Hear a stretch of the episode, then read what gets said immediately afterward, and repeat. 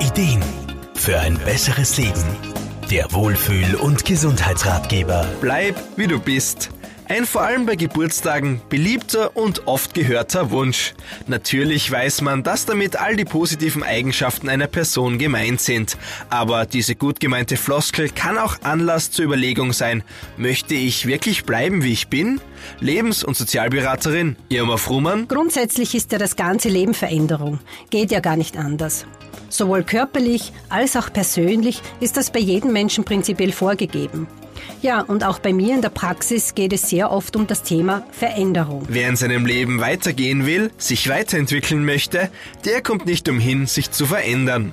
Entwicklung und Wachstum können nur passieren, wenn man eben nicht bleibt, wie man ist. Sich verändern heißt ja nicht seine Persönlichkeit aufzugeben.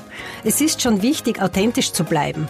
Gerade das macht uns ja auch glaubwürdig und strahlt eine gewisse Selbstsicherheit aus. Authentizität schließt eine Veränderung aber nicht aus. Ganz im Gegenteil. Sie kann immer wieder den Anstoß dazu geben, sich in seiner Persönlichkeit oder auch im Berufsleben weiterzuentwickeln. Dafür, so Irma Fruhmann, ist es wichtig, sich selbst gut zu kennen und sich immer wieder mal zu reflektieren. Kein Mensch muss alles können oder schon gar nicht perfekt sein, aber sich zu wenig zuzutrauen ist auch nicht hilfreich.